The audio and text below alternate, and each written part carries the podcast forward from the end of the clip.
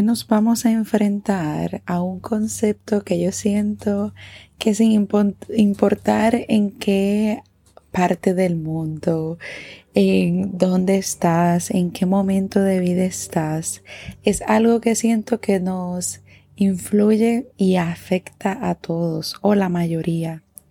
Y es nada más y nada menos que la procrastinación. Repito, procrastinación.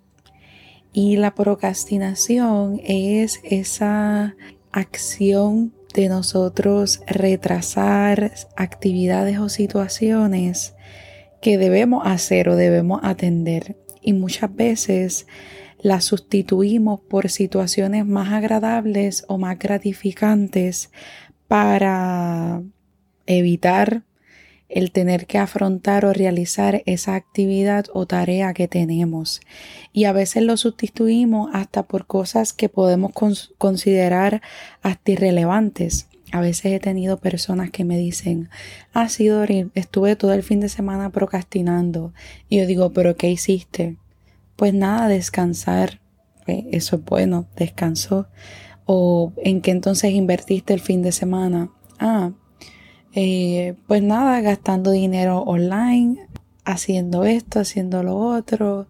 Y ahí uno ve que fue haciendo actividades irrelevantes que no proporcionan a esa persona. Así que la procrastinación no es mala. Eh, es importante que cuando estemos procrastinando o decidamos no enfrentar una tarea, identifiquemos el por qué no la quiero afrontar o enfrentar en este momento, ya sea porque no quiere entonces realizar el trabajo mental, no deseas hacer esa cosa, verificar qué es lo que hay detrás de uno procrastinar. Y eh, para mí es bien importante, le voy a poner un ejemplo. Hay momentos donde estoy haciendo actividades o estoy haciendo tareas, trabajos, eh, informes, planes de tratamiento y hay momentos donde genuinamente deseo procrastinar. Y es porque en realidad reconozco que ese trabajo que estoy haciendo conlleva a demasiado trabajo mental y por esa razón deseo procrastinar y deseo entonces coger el teléfono y ver algo pues que un video o leer algo porque sé que no conlleva a un trabajo mental y por eso yo procrastino.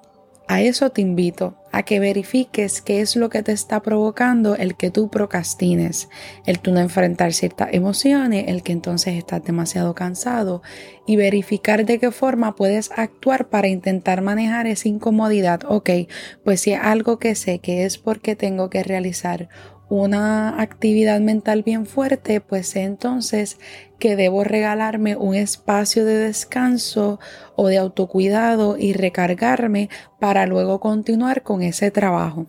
Así que intentemos frenar esa procrastinación, pero sobre todo verifica qué es lo que está provocando en este caso, en tu caso, esa procrastinación. Que estés bien.